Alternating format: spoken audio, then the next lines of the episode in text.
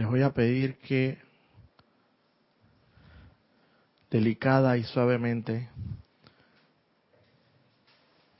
cierren sus ojos antes de tomar una posición correcta, con la espalda recta, lo más cómodo donde te encuentres.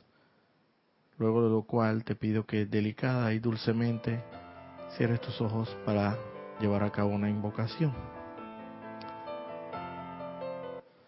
Llevando la atención allí donde está tu inmortal y victoriosa llama triple del corazón. Todo el poder, la sabiduría y el amor de la presencia. Yo soy lo que yo soy. Lleva tu atención allí y permanece allí. Mora allí. Vive allí.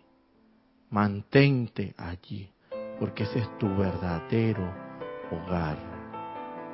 De allí surgiste y allí de allí eres oriundo. Y en el nombre de la magna y todopoderosa presencia de Dios, yo soy lo que yo soy. En este momento invocamos la poderosa presencia y radiación del amado jerarca de este templo sagrado, el amado ascendido maestro Serapis Bey Johan del cuarto rayo de la ascensión y la resurrección. Y al amado poderoso Maestro ascendido Pablo el Veneciano Johan del tercer rayo de la actividad del amor. Amados poderosos seres de luz, los invoco para que vengan aquí, aquí y ahora, y se presenten mediante su poderosa radiación de luz, nos impregnen de todas las cualidades y virtudes que ustedes son en esencia lumínica.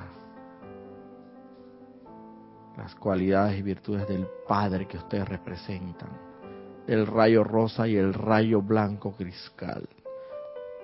Utilícenme como un vehículo de la luz de Dios que nunca falla, a través de la cual ustedes, especialmente el amado Pablo el veneciano, que en esta clase que se impartirá ahora, fluyeron en su momento las palabras desde el Padre, para que ahora a través de mí fluyan esas mismas palabras. Utilíceme como un canal de su luz para esparcir esta enseñanza del yo soy lo que yo soy. Gracias, amados benditos seres de luz, porque sé que están aquí presentes y nos están asistiendo con su poderosa radiación. Y gracias, poderoso Padre, porque así es. Muy buenas noches.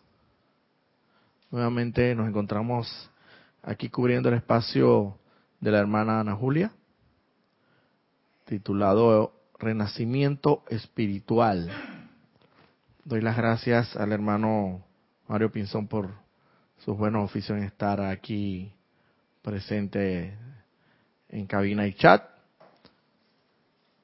Y la amada y todopoderosa presencia de Dios en mí bendice, saluda y reconoce a la divina y todopoderosa presencia de Dios en los aquí presentes y en los más allá presentes. Yo estoy aceptando igualmente. Muchas gracias. Eh, el día de hoy hay un anuncio que, que, llevar a cabo y es que este fin de semana tenemos mucha actividad, mucha actividad de luz. Tenemos el sábado el servicio de transmisión de la llama, del el servicio de transmisión de la llama de Chambala, de retiro de Chambala, ya que mismo aperturará a partir del 15 de noviembre, es decir, este es miércoles, y se entregará la cosecha ese día y el sábado tenemos el servicio de transmisión de la llama de la ascensión eh, todos a partir de las 9 de la mañana, un poco antes quizás, eh, porque el que oficiará el ceremonial posiblemente esto haga una introducción a algunas palabras antes de iniciar el, el ceremonial propiamente dicho. Bueno, eh, mi nombre es Roberto Fernández y bueno, yo creo que ya muchos de ustedes me conocen. puesto que he venido teniendo el privilegio y la gran dicha de, cubrir este espacio ya, si no me equivoco, esta es la tercera ocasión, por lo cual le doy gracias a la divina y todopoderosa presencia yo soy, con la cual, sin la cual nada de esto sería posible. Hoy vamos a continuar porque la verdad, la verdad me han enganchado en el tercer rayo, no lo puedo negar. El tercer rayo, con lejos que se pensaba que era el rayo de, de la suavidad y la delicadeza, y pues el rayo que mucha gente no, no pensábamos que era tan, tan fuerte, tan poderoso y tan importante en su momento, en un momento de otra conciencia, obviamente, porque ya tenemos otra conciencia actualmente y, la hemos expandido, nos hemos percatado, hemos caído en la cuenta de que efectivamente el rayo rosa es sumamente poderoso e imprescindible para lograr, para que logres efectivamente ser, amarte a ti como amas a tu prójimo. Y la enseñanza nuevamente la voy a extraer de el libro titulado Diario El Puente La Libertad, el amado Pablo el Veneciano. Voy a seguir en la misma línea que he continuado en estas dos últimas clases. Eh, me han gustado mucho, la, verdad me han encantado mucho estos, estas especies como de eh, cápsulas o pequeños extractos eh, que el maestro en su instrucción ha establecido aquí como lo han titulado aquí el maestro habla de esta es la cuarta parte extraído de la página 46 a la 50 comenzamos por indicar para entrar ya propiamente en materia por indicar lo que nos, nos señala el maestro en la enseñanza. Dice, ningún padre amoroso y sensato castigaría conscientemente a un niño por un pecado de omisión o de comisión allí donde no había una intención deliberada de actuar equivocadamente. Cuanto más entonces desea el Padre Celestial extender la mano de misericordia a sus hijos. Sin embargo, la ley es la ley. La vida primigenia es invocada por la conciencia individual y es calificada mediante el uso del inapreciable regalo del libre albedrío.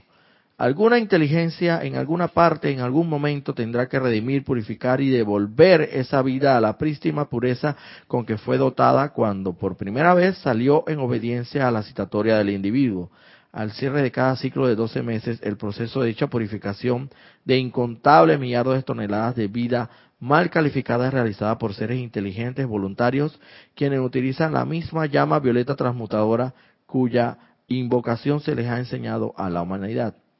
Bendita es la corriente de vida que escoge unirse a, esta purificación planetaria en preparación para el descenso de las energías cósmicas para el nuevo año. Aquí hay varios puntos que, que tocar que me parecen muy interesantes en lo que dice el maestro aquí. Para comenzar, el maestro señala claramente, ¿qué padre, qué padre amoroso, sensato, misericordioso, castigaría, regañaría o le llamaría la atención a un hijo que ha cometido un error, ya sea por omisión o por comisión, pero sin la intención del caso. Cuanto más cuanto más el Padre, todo bondad y misericordia, obviamente, hará los correctivos del caso, pero con mucha disciplina y amor. Porque efectivamente se, trata de un hijo que no ha tenido la intención de cometer el error, ya sea por comisión o omisión. Pero presten atención a este asunto aquí. De todas maneras, aquí habla, hace una acotación muy interesante el maestro donde dice que independientemente de la intención que pudiera tener ese hijo o no en haber cometido ese error, la ley se aplica igual. Es decir, la ley se aplica, vamos a ponerlo en el plano para trascender un poquito más en el plano terrenal. Las leyes de tránsito se aplican para todo el que transita con un vehículo y hasta la- para los peatones que transitan en un momento determinado por las calles.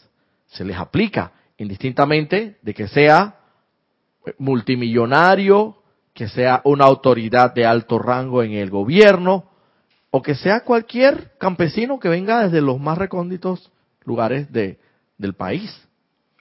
Igual se aplica. No hay distinción. Entonces, pre- pre- prestemos atención a este, a este detalle. Si bien el hijo comete un error por omisión o por comisión, por comisión pues actuando o por omisión es que obvió o no actuó de una manera determinada, no fue con la intención del caso, pero de igual forma la ley opera. La ley va a operar en esa, en esa, en, en, en esas ci- circunstancias. ¿Por qué? Porque la ley es, se aplica, la ley es universal, es universal, es, como bien lo indica aquí, dice, alguna inteligencia en alguna parte, vamos a poner el ejemplo para, para poner un poquito más claro, por lo menos la ley de gravedad, que es un ejemplo que yo traje a, colación para, para ilustrar un poquito el tema. Vamos a suponer una persona que se sube a un edificio y, y no tiene, la menor intención que tiene esa persona es de suicidarse. Pero por una u otra razón se resbala, está en la azotea y se resbala. No tenía la menor intención de suicidarse. Pero igual cae y lo más probable es que vaya a morir. Pero no tenía la intención de suicidarse. Así mismo como una persona propiamente que tiene toda la intención de suicidarse, llega a la azotea y se tira con toda la intención de acabar con su vida. Se aplica igual la ley para ambos casos. Aquí no hay distinción. Es decir, el hecho de que tú en un momento determinado pienses, sientes, hables o actúes discordantemente, inarmoniosamente, no conforme a las leyes del Padre Todopoderoso, que es todo amor, toda misericordia. El simple hecho que tú digas, bueno, pero lo que pasa es que en realidad yo no estaba consciente de lo que pensé y mu- mucho menos yo eh, estaba sintiendo algo así como tan grande, como, como igual se va a aplicar la ley, porque la sustancia, energía, sustancia de luz que proviene de la fuente suprema de toda vida, va a obedecer a tu mandato indistintamente. Pero ojo con esta circunstancia, porque aquí, eso sí, hay una gran diferencia en la infinita misericordia del Padre, porque aquí se habla que al final de cada año, y poniéndolo muy a, a tono con la época que estamos, que ya estamos casi a final de año, cada al final de año los, los el Dios de la misericordia ha otorgado una dispensación especial para que toda energía, todo discordante que haya sido creada por la humanidad sin la intención del caso, ahora sí se aplica obviamente, sin la intención del caso será barrida, será sencillamente redimida por los seres de luz que se encargarán de barrer. Pero ojo, es aquella energía discordante que tú has creado sin la intención del caso. Imagínense la misericordia del Dios Todopoderoso, porque en la verdad, ahí lo que te corresponde es que esa ley, al haber, al haber pensado, sentido y manifestado o actuado discordantemente, lo que corresponde es que eso tarde o temprano regrese a ti y tengas que, tú ten- tendrías que haber redimido esa, esa, esa luz y libera y haberla regresado a la, a la fuente suprema como, como bien se te dio en su momento prístina. Pero mira la misericordia del Padre. Obviamente este asunto aquí no se aplica para que el que con toda la intención del caso cre- creó discordia, angustia, zozobra. Ahí sí no se aplica. Esa persona va a tener que afrontar afrontar de vuelta la corriente de retorno de la energía que va a venir en razón de la causa que creó y el efecto. Y va a tener que, ojalá pudiera, conociera la, la bendito, el bendito fuego sagrado a través de la llama violeta para poder redimir esa energía y que no impacte tan fuerte en esa persona. Esa energía se dicen los maestros que sí no, no, no será redimida a través de esa dispensación, pero bastante, bastante nos están en la infinita misericordia, bastante nos están redimiendo. Así que bueno, señores, ahora no es que vamos a, crear discordia ni inarmonía de manera no intencional, porque sabemos que a final de año, a final de año tenemos la infinita misericordia, con mayor razón, en base a esa infinita misericordia, debemos actuar en base a ella y decir, ven acá, voy a prestar más atención en lo que pienso, en lo que siento, en lo que hago, en lo que digo. Y si es sin y si es y si es sin, sin la intención del caso, con mayor razón, ni siquiera esa esa energía no intencionada la voy a crear, ni siquiera esa. Yo lo aplico mucho también aquí a la, a la diferencia que existe en, bueno, en la universidad cuando estudié la materia de derecho penal, existe un, un delito que no sé si se aplicará a, a sus países, donde le llamamos el homicidio doloso y el homicidio culposo. El homicidio doloso, el homicidio culposo es pues cuando se aplica mucho accidentes de tránsito, donde tú vas por la calle, tú vas con tu vehículo, pero tú lo que menos en tu, en tu mente tienes la intención de ocasionar un accidente o lesionar a nadie. Entonces, pero igual puede suceder. Tienes que tener cuidado y acatar las normas de tránsito lo más eh, que puedas para evitar un accidente de tránsito. Pero puede darse un accidente de tránsito. Pero si tú haciendo un accidente de tránsito, de tránsito, en, se, se, se puede llevar una connotación de un homicidio culposo porque tú no tuviste la intención de ocasionar ese accidente, pero bueno, las circunstancias se dieron de tal forma que el, la mujer o el hombre se te tiró y pues lo atropellaste, lo que fuera.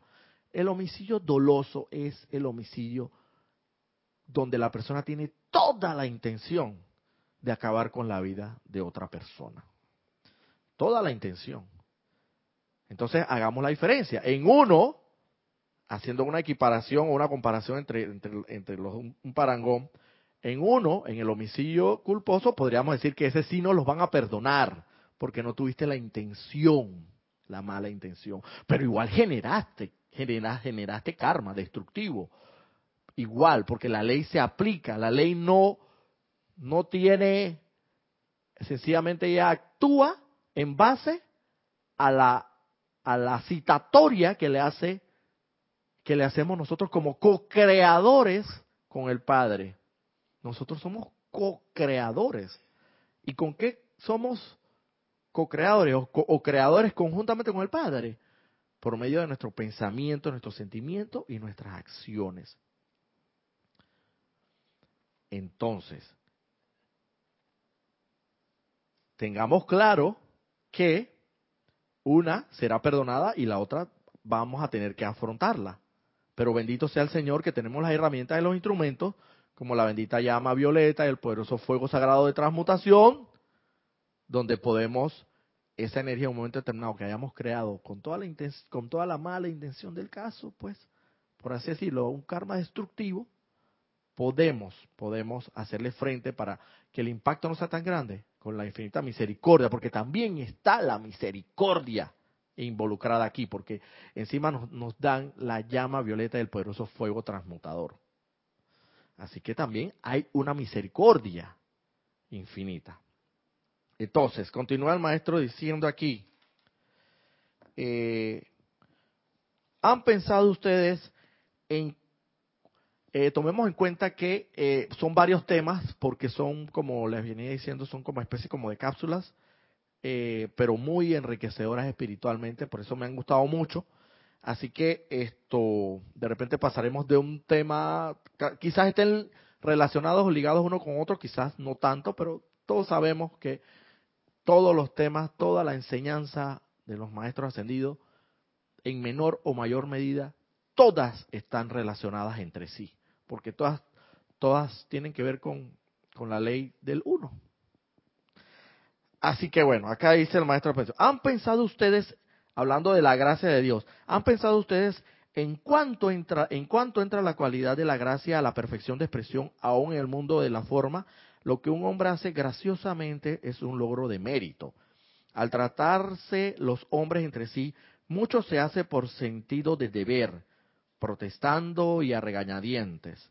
Sin embargo, ¿cómo responde cada individuo cuando un prójimo presta un servicio con gracia, otorga un perdón con gracia, ofrece un beneficio no ganado con gracia? Una expresión graciosa, del servicio del hombre lo marca como uno que está en el sendero. Cuán lleno de gracias el maestro San Germán en su gran servicio a la humanidad. Cuán graciosamente responde él a cada llamado del corazón. Que los hombres se copien de este príncipe de cortesía si es que aspiran a vivir como quienes profesan amar. La gracia es un estado, es el estado de gracia propiamente dicho. Muchas, muchas, muchas veces el ser humano actúa por sentido del deber, porque sencillamente a veces tiene que ir a trabajar, no le, la verdad no le gusta el trabajo, no le es agradable las personas con quien con quien en su entorno del trabajo eh, interactúa, o de una u otra forma sencillamente lo hace porque necesita del trabajo y necesita sobrevivir por el dinero. Pues. Entonces, obviamente, todo lo que hará esa persona, por prácticamente todo, lo más seguro es que esa persona no actúe con gracia en sus diligencias diarias o sus tareas diarias que se le asignan para el trabajo. Sencillamente lo hace prácticamente por sentido del deber y porque sabe que tiene que cumplir con un parámetro o, un, o una determinada meta diaria, mínimamente. Pero yo te garantizo que esa persona ni siquiera va más allá de esa meta, porque, porque no está actuando con gracia. Es decir, no le está gustando lo que está haciendo. Sin embargo, la persona que graciosamente, aquí habla mucho, la palabra, la expresión habla de graciosamente, lo que un hombre hace graciosamente es un logro de mérito. Lo que el hombre hace de manera o impregnado de, ese, de esa energía de gracia de, de la divinidad misma, estamos hablando de la divinidad misma, simplemente lo va a hacer naturalmente, gozosamente, jubilosamente y lo más lindo de todo esto, que los demás se van a dar cuenta por la, por la radiación que emite su ser en sí, todo su ser, de la labor que está realizando de manera imbuida en la, gracia divina. No como la otra, la otra persona que no hace las cosas con gracia sino que la hace por el sentido de ver a regañadientas, porque sencillamente tiene un deber que cumplir, un horario específico de tal o cual hora. Pero el hombre que actúa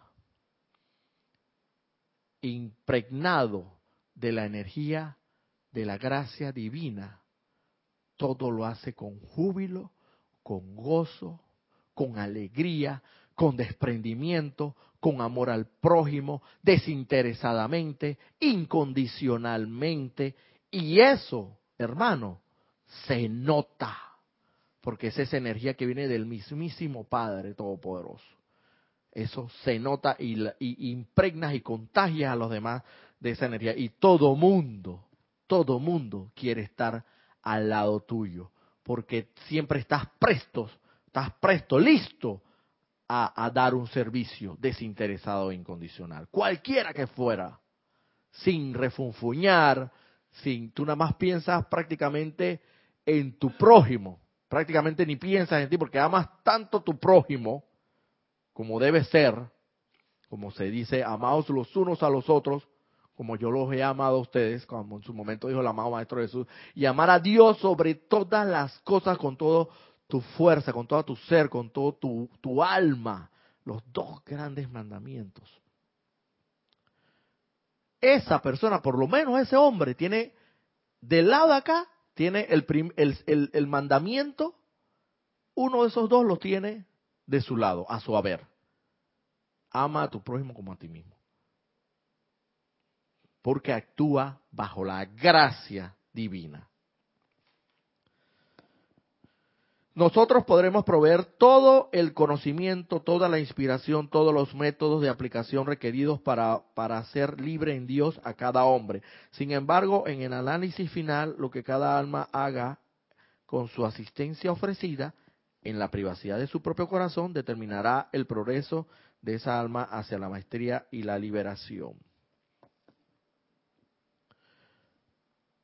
Los maestros ascendidos nos pueden proporcionar y nos pueden proveer todas las mecanismos, técnicas, conocimientos, toda la enseñanza. Más de hecho aquí tenemos, aquí tenemos enseñanza, ciento y cantidad de libros, cantidad de enseñanza, cantidad. Aquí, lo que aquí es lo que sobra es enseñanza, hermano. Tenemos un inmensa, enorme cantidad que bendito sea el Señor, Todopoderoso Padre, nos ha dado este gran privilegio de en esta encarnación conocer esta bendita enseñanza. Pero de nada te sirve tener todos los libros, tener toda la colección de libros y hacer alarde de esos libros, o aún más todavía, peor todavía, habiéndote los leídos todos, generar en ti una enorme eh, acreciento intelectual solamente. De nada vale eso, el intelectualismo. Aquí lo que vale es la práctica y el sentimiento. El sentimiento que tú le impregnes a esa práctica. Sentir, practicar la enseñanza. Entonces ellos nos dicen, nosotros podemos proveerle a ustedes todas las herramientas, todos los instrumentos, toda la enseñanza, todos los métodos, los mecanismos para ser libre en Dios, pero de cada quien dependerá si efectivamente le da el valor que corresponde a esa enseñanza, poniéndola en práctica fervorosa, ardiente, intensamente, para lograr el cometido. Es como el ejemplo que yo pongo, de nada vale que tú tengas un gimnasio en tu casa, una gran librería en tu casa, si, si de repente nada más, nada más el gimnasio cuando, cuando llegan tus amistades lo, utilizas para, para falorear, mira, mira mi área, mi sección de gimnasio que tengo aquí, todas las máquinas. Pero tú estás hecho, estás hecho un obeso, en tu vida has levantado una mancuerna, ni has hecho, ni has hecho un ejercicio con eso, con esas, con esas eh, equipo de, de pesas, por así decirlo, en tu gimnasio que tienes personal, sino que nada más haces alarde cuando llegan los invitados para, para decirle, mira, ve, mira mi gimnasio. De nada vale eso, hermano, de nada vale. En ti no se nota. No se nota la musculatura, no se nota los cuadritos. No, tampoco vamos a decir que vas a tener cuadritos, pero suficiente es con que por lo menos agarres esa mancuerna y comiences a, a, levantar algunas pesitas de vez en cuando, de cuando en vez, ¿no? Pero si ni siquiera haces eso, hermano, de nada vale todo ese equipamiento que tienes en tu casa.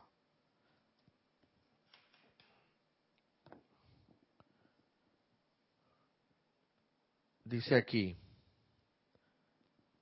el hombre es el director de la vida. La vida es impersonal y obediente a la inteligencia directriz del hombre.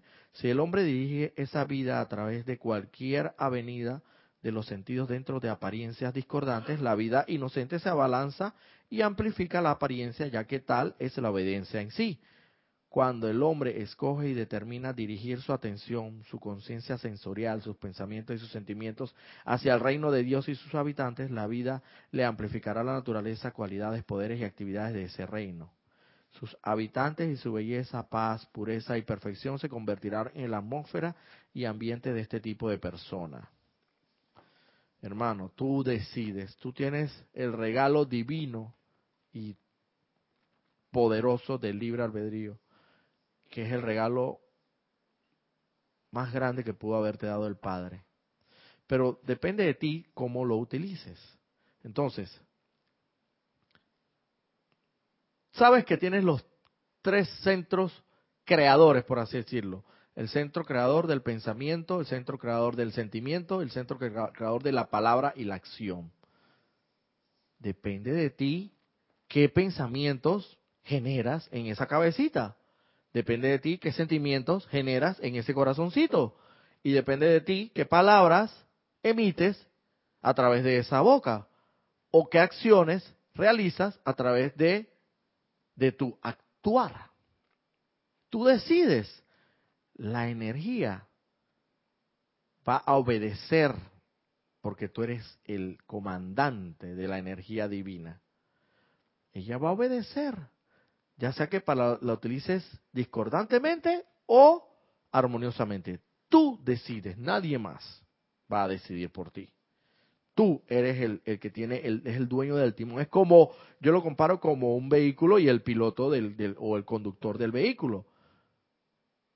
Aquí dice que la vida, la vida en sí, la vida es impersonal y obediente a la inteligencia directriz del hombre. La vida vendría a ser como el vehículo en sí y el hombre es el piloto.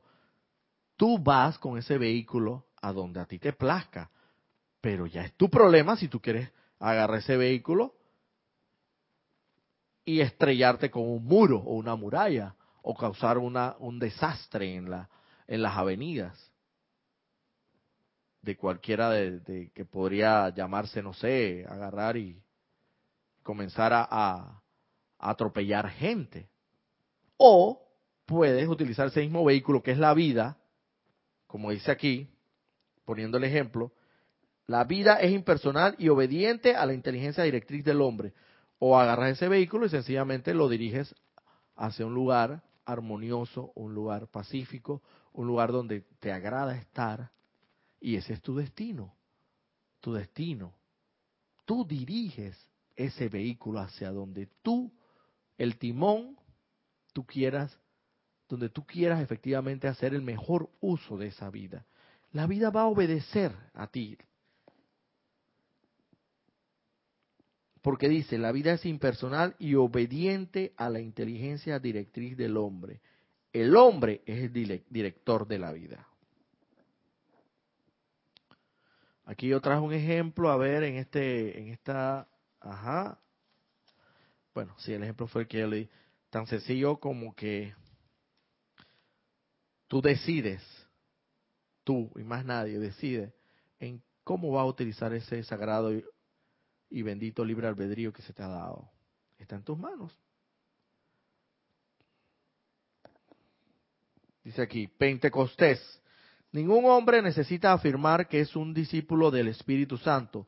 Sus ojos dulces, su amable sonrisa, su mano de ayuda, su virtud encarnada hablan por él.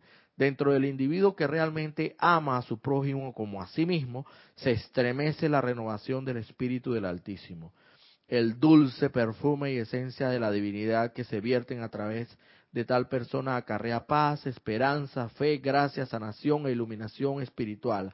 Aun si tal discípulo no pronunciara palabra en el curso de toda una encarnación, el Espíritu de Dios a través de él haría más que mil fanáticos cuyas almas todavía están trancadas en contra de la amable presencia. Cuando tú estás enamorado de una chica o de una mujer, hermano, tú no tienes que vociferarlo a los cuatro vientos a nadie. A nadie, porque eso, la radiación que tú emites, todo mundo la va a notar. Y así mismo cuando no estás enamorado, todo el mundo te dice y te dice, pero ven acá, pero tú de verdad tú quieres a esa, a esa mujer o a esa muchacha. Porque la verdad yo, yo no sé, yo como que percibo en ti, intuyo, es algo como una radiación, hermano que tú que no la quieres. Así mismo se nota cuando tú estás enamorado. Y la gente te lo dice igual. Y te dice, oye, pero se nota que tus ojitos hasta que brillan. Porque estar así mismo, así mismo es el verdadero, el, verdad, el hombre que encarna el Espíritu Santo, que ama, como dice aquí, dice, sus ojos dulces, su amable sonrisa, su mano de ayuda, su virtud encarnada hablan por él. Él no tiene, y dice aquí, no tiene que mencionar una sola palabra, y aún más todavía, el maestro hace un ejemplo aquí que me, me, me impacta mucho porque dice, aun si tal discípulo no pronunciara palabra en el curso de toda una encarnación, el Espíritu de Dios a través de él haría más que mil fanáticos cuyas almas todavía están trancadas en contra de la amable presencia. Eso se nota, eso se exuda, eso se respira en el ambiente. Eso es algo que es inequívoco, como cuando una persona está enamorada. Porque eso se nota, se exuda, eso es algo que sale por los poros, no tiene de otra. Asimismo es el hombre que encarna el Espíritu Santo. Su mano de ayuda, su virtud encarnada hablan por él. Dentro del individuo, del individuo que realmente ama a su prójimo como a sí mismo, se estremece la renovación del Espíritu del Altísimo. ¡Wow! Esto es excelso realmente, excelso, grande y divino y todopoderoso. Continúa aquí diciendo el maestro en la enseñanza. ¿Por qué nuestro hermano, el hombre, se convierte para nosotros en un ahijado tan querido y precioso? Habla el maestro. Porque el Padre Universal escogió enfocar su presencia dentro de su corazón, la dirección y alimentación de la energía vital que comprende el ser y que le permite al individuo utilizar el reconocimiento universal de la conciencia yo soy. Es prueba de que a través de un individuo así, el Padre desea dirigir dones específicos, poderes y actividades para bendición del universo. De otra manera, manera no hubiera creado y sostenido la conciencia individual. Nuestro servicio a la vida consiste en estimular y desarrollar dichos talentos, poderes, actividades y dones que yacen dentro de cada corazón humano y así ayudar a realizar la voluntad del Padre a través de toda su creación. Los amados maestros nos hablan aquí. Habla principalmente del amado Pablo Veneciano, pero también habla en nombre de, todos los demás maestros. Y nos dice, ¿por qué, ¿por qué ellos nos consideran tanto?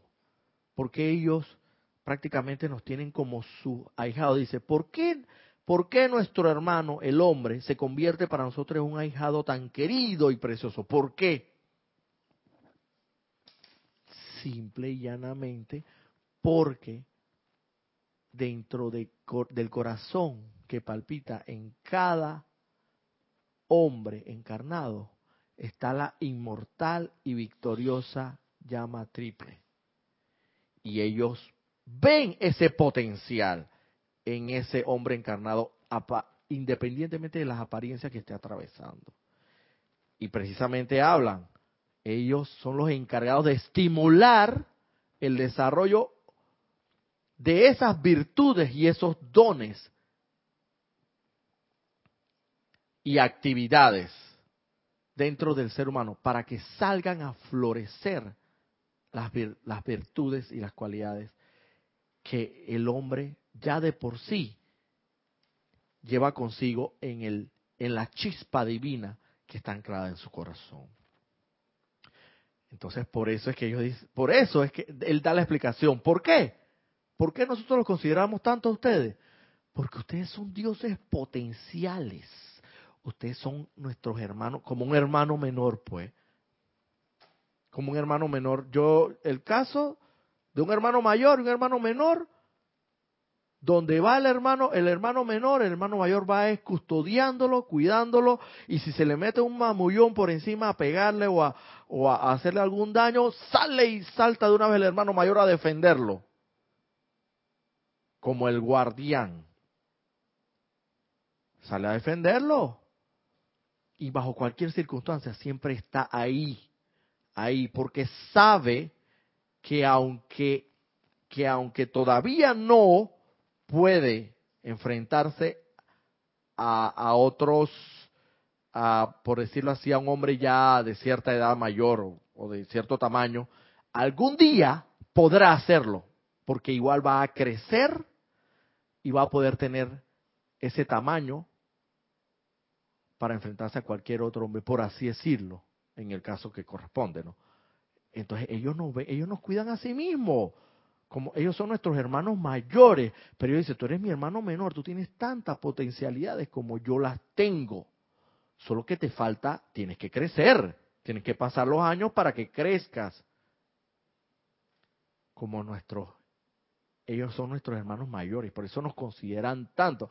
¿Qué hermano mayor? Bueno, en la sensatez de, de, de una familia dentro del, de lo, del promedio que se puede decir. La excepción es que los hermanos mayores no cuiden a los hermanos menores, pero esa es la excepción a la regla. Estoy hablando de la regla en sí. La mayoría de los hermanos mayores. Y si es mujer, ay Dios mío, peor todavía. Hasta la celan, hasta la celan y hay que se le ven que se le venga alguien así como quien dice aquí a lo buen panameño a tirar de los perros. Bueno, acá ese es como coquetearle.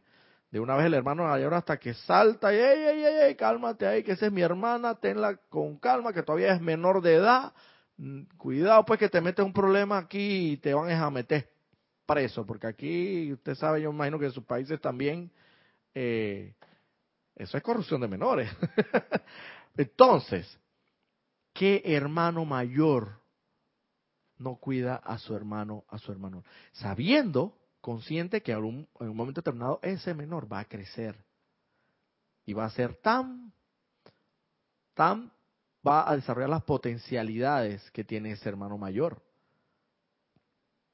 Y cuidado que, obviamente en el plano terrenal hasta mucho más, pero obviamente sabemos que en el plano divino, pues todos vamos a ser uno, si logramos la, de lograr en el momento que logremos la victoria final una vez que hayamos realizado nuestro plan divino. Y estaremos un poquito más a la altura de nuestros hermanos mayores. Así que por eso es que ellos nos consideran tanto, porque ellos ven el potencial que tenemos nosotros como dioses encarnados, como una especie, como un dios en embrión, pero al fin y al cabo, con todas las potencialidades del mismísimo Dios.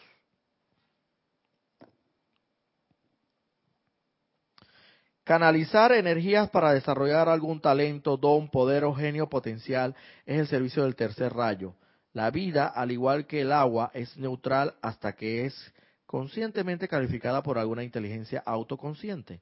Desarrollar la capacidad para calificar la vida en bella música, un arte exquisito, en drama, a través de la literatura o algún regalo constructivo para la humanidad, es la ruta que toman los chelas del tercer rayo a traer adelante la santidad potencial en el prójimo. Completa su curso de instrucción en el departamento de la jerarquía espiritual. Aquí estamos para servir, hermano. Olvídate. Aquí estamos para servir. Si tú no sirves, no sirves. Suena redundante, pero es la verdad. Aquí vinimos a servir. Y en la medida, en la medida, los seres de tercer rayo si tú quieres ser, si tú quieres encarnar verdaderamente a un ser del tercer rayo, del espíritu, del espíritu que tiene que ver mucho con el Espíritu Santo, a ti no te queda de otra que estimular en tu hermano los dones que él tiene ahí y que los puedes sacar a flote para que se manifiesten a la vista de todos los seres humanos. ¿Cómo vas a hacer eso? Sencillamente, conocer la enseñanza, conocer que tienes un santo ser crístico, bendice, en vez de estar maldiciendo, criticando, condenando, jugando, bendice al santo ser crístico en tu, en tu prójimo, en tu hermano. Cada vez que tú ves, sea cual la apariencia que esté atravesando, por la... No importa, todo es apariencia, todo está detrás de esa vestidura, trata de trascender esa vestidura de carne y ver en su corazón la chispa divina, y invócala y bendícela. Seguramente tú, tú nada más está tranquilo que tú hiciste tu trabajo. Tú no sabes qué va a pasar ahí. Pero seguramente si tú lo hiciste con el fervor, con la intensidad del caso y con la sinceridad del caso, viendo una divinidad detrás de esa vestidura de carne. Tarde o temprano, como bien hizo Lady Nada, desarrolla, terminas desarrollando los talentos de tu prójimo, de tu hermano. Por eso es que las, las hermanas de Leidana eran tan, ya eran virtuosas y eran prodigiosas y cantaban, bailaban, danzaban, tocaban instrumentos. Y lo que hizo Leidana fue que potenció aún más esas cualidades. Y si las chicas, las hermanas de ella, danzaban y, y, y cantaban, wow, yo me imagino que, por, por decirlo así, por ponerlo, si, si nada más bailaban salsa y merengue, terminaron bailando salsa, merengue, bachata, música disco, rock and roll y todo, o sea, porque logró potenciar a través de su atención, energizó en ese prójimo que fueron sus hermanas encarnadas, esa virtud. De eso se trata. Quiere ser un, un hombre encarnado que encarne el tercer un hombre del tercer rayo. Bueno, comienza a entrenarte en ese sentido y ya no ver más al prójimo como que, eh, por lo menos si ves a un mendigo andrajoso en la calle, maloliente, no verlo como allá, ay, míralo, pobrecito, que no sé qué. No, no, no, no, no. Comienza a practicar. Comienza a practicar ahí, a ver una divinidad en el corazón de ese aparente maloliente, andrajoso, mendigo. Porque en su corazón hay un santo ser crístico que yo te garantizo que si tú lo bendices con toda la sinceridad del caso, algo pasa, hay algo divino, algo pasa. Yo estoy seguro que si tú lo haces verdaderamente con la sinceridad del caso, con conciencia de lo que estás haciendo, y traspases esa vestidura de carne, ese santo ser crístico en, en esa otra persona, es como una llama cuando, cuando tú le soplas el viento, surge una llamarada, o cuando le echas algún tipo de combustión, llámese gasolina o cualquier tipo de combustión, hasta que sale una llamarada así, yo imagino que eso es como que se iluminara. Y entonces yo sé, algo sucede, tú, tú, no, tú no cuestiones qué sucede, tú nada más haz tu trabajo. Ciertamente si ese, ser estaba deprimido, estaba en medio de una zozobra, algo pasará, algo, algo divino místico, misterioso, eh, pero que es, es real, esa, esa persona va a experimentar algo que le va a llegar su paz, lo que requiera en el momento. Pero haz tu trabajo, estimula esos dones.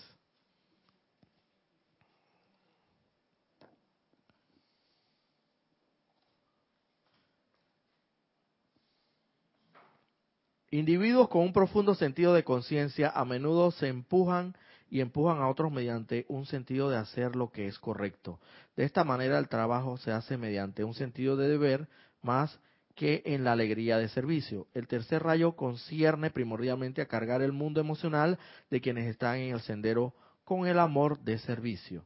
De esta manera, todo lo que se hace es cargado con la presión y energía del mundo emocional y no hay sentido de agotamiento o desgaste en eh, dicha actividad. Doquiera que haya amor, no puede haber conflicto entre lo moralmente correcto y los deseos personales. Cultiven la invocación del rayo rosa de amorosa adoración a Dios del arcángel Chamuel. Invoquen la dirección de dicho rayo, rayo dentro de sus cuerpos emocionales y sientan el júbilo que se suscita cuando los deseos de Dios motivan su servicio individual y colectivo en la causa del bien común. Hermano, si tú quieres realmente, vuelvo y repito, ser un ser del tercer rayo, propiamente dicho, tú de salida, si estás haciendo algún trabajo, alguna tarea, algo que se te encomendó, alguna misión, lo que fuera, si lo estás haciendo por sentido de deber, de deber, o porque tienes que cumplir cumplimiento, el famoso cumplo y miento, mira hermano, de salida te digo que ya no estás en el tercer rayo, porque no le estás haciendo, no estás sirviendo, porque es un servicio, no estás sirviendo con amor. Entonces, si no tienes, si te percatas, si te das cuenta, haces tu autoanálisis, tu inventario, y dices, ven acá, esto, estas tareas que me están encomendando diariamente en el trabajo, yo realmente esto la estoy haciendo por un sentido de deber. Entonces, ¿qué tengo que hacer? Primero que ya te diste cuenta, es lo primordial.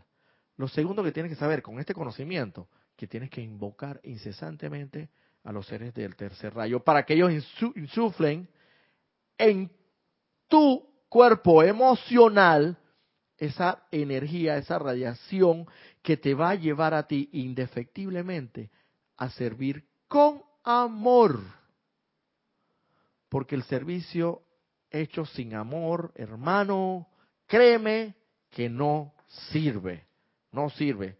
Imagínate que es como de, 1 a 10, por decir algo, guardadas proporciones, eh, podría ser un 3.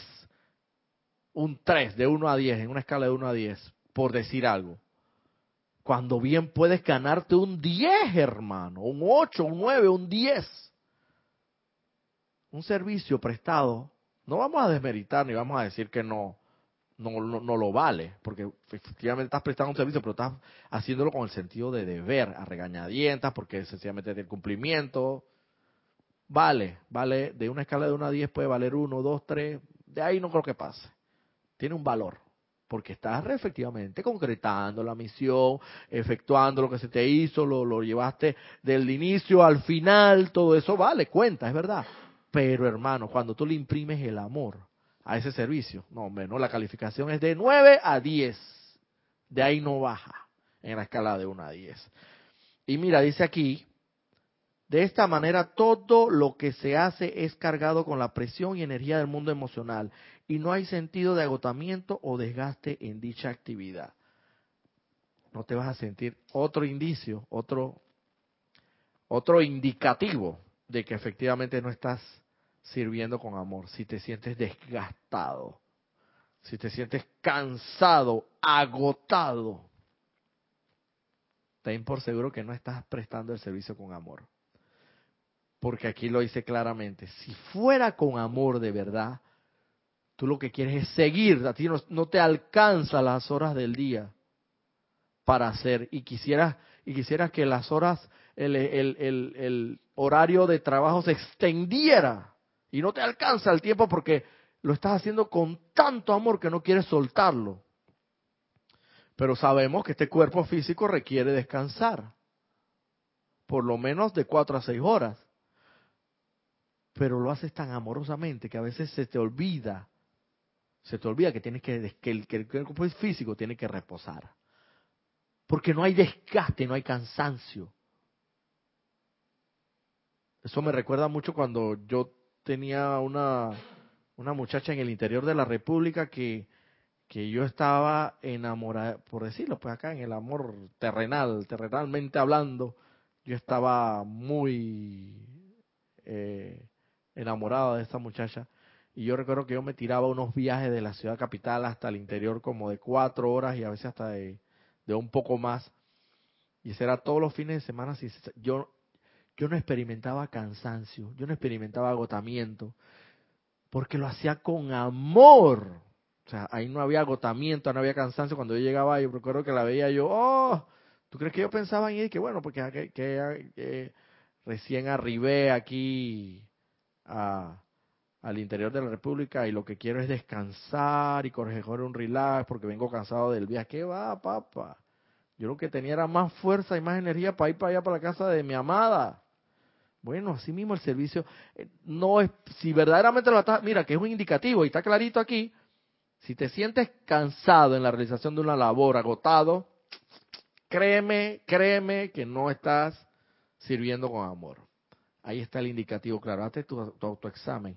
Y si quieres eso, hermano, pídelo ve allá. Ahí está el tercer rayo, te lo están diciendo. Pide, invócalo.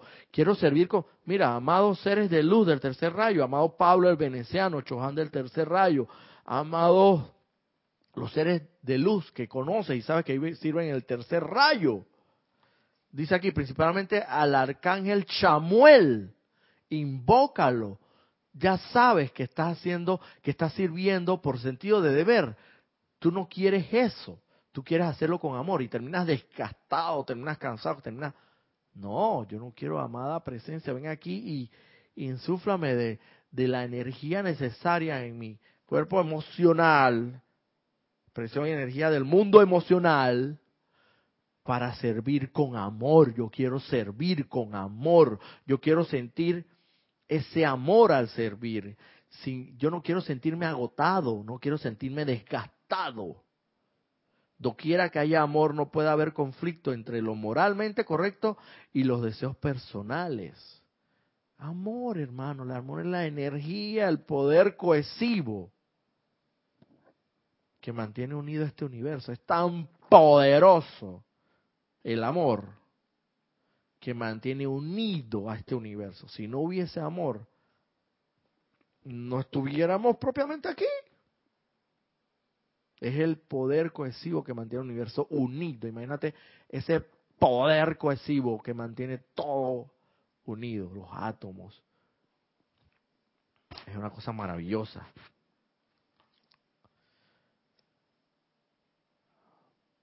En las asociaciones entre seres humanos, el amigo que es constante en su afecto, fe y ayuda es de celebrarse por encima de todos los demás. Los amigos de los buenos tiempos son muchos, si bien los amigos constantes son pocos. Nuestra hermandad ha escogido ser este último tipo de amigo para toda la humanidad. Tal es nuestro propósito de ser. Poco importa que las apariencias temporales puedan opacar la luz de la presencia interna. Nosotros sabemos que la presencia está dentro de cada alma y al calentar el alma mediante la comprensión bondadosa, la, compasión y el interés sincero, tarde o temprano los talentos y capacidades de la corriente de vida traspasarán las puertas de la prisión, de la indiferencia y del letargo, esparciendo sus dones sobre el altar de la humanidad para enriquecimiento de toda vida. Oh Dios, dame amigos constantes. Esta mano tiene cinco dedos y a mí me sobran los dedos para contar los amigos verdaderos que yo considero que podrían ser verdaderos amigos míos, que se puede decir que han estado en las buenas, en las malas, así como el matrimonio, en la enfermedad, en la salud, en las buenas, en las malas creo que tengo de dos, tengo uno ahí medio todavía, eh, no tengo la certeza absoluta, pero sí, vamos a contarlo. Dos o tres. Son pocos, son pocos. Y la gran hermandad blanca ha escogido ser esos amigos que son pocos, o sea, los que están contigo en las buenas y en las malas, a pesar de todas las paciencias por las cuales tú estés atravesando porque saben que ahí hay una luz que tarde o temprano saldrá a flote con todas las potencialidades, con todas las virtudes que están allí, que realmente están allí, no tenemos que buscarlas en ningún lado, pero quizás están opacadas por nuestros malos pensamientos, malos sentimientos, malas palabras, malas acciones, le estás echando tierra, pero están ahí. Tienes que comenzar a desenterrarlas. ¿Cómo comienzas a desenterrar esas virtudes, esas cualidades, esos dones, esos dones que ya están ahí? Dones del Espíritu Santo, dones del Padre Todopoderoso, toda la fe, la misericordia, la, compasión, todos, todos están ahí.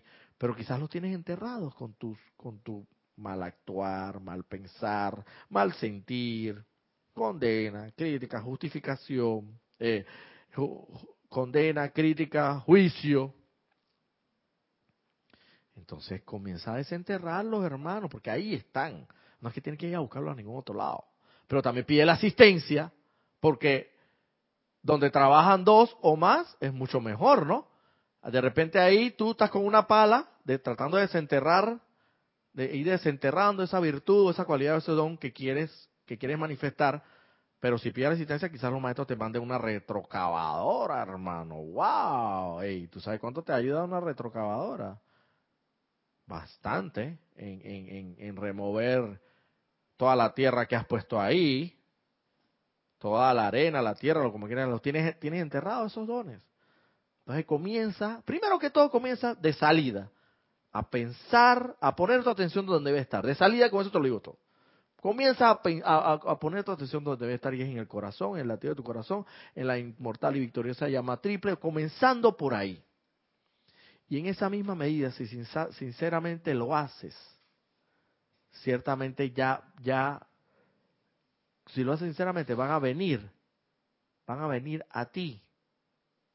Va a venir a ti la ayuda, la retrocavadora. Y, vas a notar una diferencia en, en, en ti, una diferencia grande. Tú lo vas a notar y la, y la gente a tu alrededor lo va a notar. Lo van a notar, porque eso es por radiación, hermano. Eso no, eso no se vocifera como el, como el ser, que, el, hombre que encarna el Espíritu Santo. No tiene que vociferar a los cuatro vientos nada. Sencillamente en sus ojos dulces, en su amable actuar, en su, en su, en, en el estar siente presto a dar la mano al prójimo se va a notar, hermano. No va a haber de otra. Y viniendo de la divinidad, créeme, créeme, que se va a notar aunque no digas una sola palabra, como dicen los maestros aquí, en toda una encarnación. Ya para ir concluyendo, porque ya estamos sobre la hora, vamos a terminar aquí con lo que dice el, el amado maestro ascendido Pablo el Veneciano, en lo que él subtituló aquí, afirmaciones de Jesús, el reino del cielo está entre vosotros, el reino del cielo se ha acercado. Dice el amado Pablo el Veneciano, el hombre le ha dado poder, autoridad, pensamiento, sentimiento y energía a toda fuerza interna y externa para crear y sostener la limitación dentro de sí y a su alrededor. La manera del maestro consiste en volver la atención de la conciencia externa hacia la presencia de Dios dentro de sí, cuando se le da la oportunidad, esta presencia crecerá y sostendrá el reino del cielo a través de él para bendición tanto de sí mismo como de su prójimo. Cuando Jesús dijo, si no me fuera, el confortador no vendría a ustedes, cayó en la cuenta de que si bien los discípulos y seguidores de su doctrina dependían de él, no se familiarizarían con la presencia individualizada que palpita en cada corazón, ni tendrían la fe para invocar esa presencia a la acción para crear y sostener armonía, belleza, opulencia, salud y perfección para sí mismo y para sus prójimos. Jesús, en su inmensa sabiduría, logró entender que si no se iba y dejaba a los discípulos, pues, estos discípulos, tarde o temprano, siempre tenían puesta la atención en Jesús y se iban a terminar recostando al amado Maestro Jesús, porque es el que le hacía los milagros, el que hacía los milagros, el que era el sabio, el que era el maestro, el que es el maestro, es el maestro, eh, que era todo para ellos. Y obviamente toda su atención estaba volcada en, en, la, en la, figura de, del amado Maestro Jesús. ¿En qué momento esos, esos discípulos iban a, a volcar su atención a su centro corazón para manifestar ellos mismos ellos mismos hacer los milagros, ellos mismos encarnar el santo ser crístico. No lo iban a lograr si el, si el mamá maestro Jesús no se iba, así como el hijo, un padre sensato, sabe que el hijo a cierta edad tiene que dejar que coja vuelo solo, que coja vuelo solo para que tome sus propias decisiones. El hijo no puede estar recostado eternamente a su padre para que le resuelva los problemas. Y el padre lo sabe, el padre sensato, un padre, un padre honesto, un padre que, que atravesó por esa situación, lo sabe. Sabe que en un momento determinado, en la educación de su hijo, en el crecimiento, tiene que dejar que, que, su hijo comience a tomar las, sus propias decisiones. No, el, el, hijo no puede vivir toda la vida recostado al padre, a que le resuelva los problemas. Así mismo era. Entonces el amado Maestro Jesús en su sensatez, claro, él sabía que tenía que irse y dejar a los discípulos para que ellos mismos volcaran su atención donde debe estar y ellos mismos hicieran los milagros. Claro, obviamente, si ellos no volvían su, atención a su centro corazón, dice el, el amado Maestro Jesús, si no me fuera, el confortador no vendría a ustedes. El Santo Espíritu, el, Espíritu Santo, el Paráclito, nunca iba a descender a los discípulos si el Maestro Jesús continuaba entre ellos. Porque el requisito indispensable, indispensable era que ellos tuvieran su, atención donde debe, donde debe estar, en el santo ser crístico, ahí en la divinidad.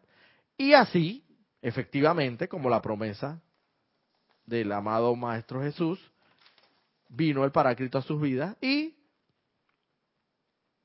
generaron toda una, contribuyeron a la inmensa dispensación del cristianismo, que hasta el día de hoy, todavía después de dos mil años y más, todavía impacta mucho en beneficio de, de, de eh, la humanidad. Pero sabemos que obviamente ya esa época de la era pisciana, ya tenemos que pasar a la era de Acuario. Ya no podemos recostarnos en el Maestro Jesús. Es decir, que el Maestro Jesús es el que murió por nosotros, el que redimió con su sangre nuestros pecados. Nosotros redimió con su sangre nuestro pecado en la cruz. No, no, no, no, no. Esa es la expiación indirecta. Ya es hora de que comiences a, hacer conciencia de que eres tú mismo el responsable de tus pensamientos, sentimientos, palabra y acción. Y en la medida en que lo hagas discordantemente, ya sabes a lo que tienes que, tienes que redimir esa energía. Y si lo haces positiva, armoniosa y conforme a la voluntad de Dios, sabes perfectamente que se te va a retribuir igual con los regalos y los dones del, del Espíritu Santo. Entonces, ¿qué decides tú? Todo está en tus manos. Bueno, eh, queridos y amados hermanos, ya estamos sobregirados de la hora, así que esto por cinco minutos, pero igual estamos sobregirados de la hora, así que bueno, no me gustaría dejarlos, la verdad quisiera compartir con ustedes aquí toda la noche, la noche acá en Panamá, no sé eh, cómo será de día, ya depende de donde estén conectados. Y bueno, los, como siempre, los exhorto a que invoquen ese tercer rayo para que estimulen en sí los dones del Espíritu Santo y los dones que están ahí y sirvan con amor, donde no haya desgaste, no haya agotamiento, donde sabes que lo haces tan amorosamente que no te alcanzaría una vida para seguir sirviendo. Así que en esta conciencia, pues, me despido en esta ocasión y la presencia de Dios los envuelve en su luz y perfección. Gracias.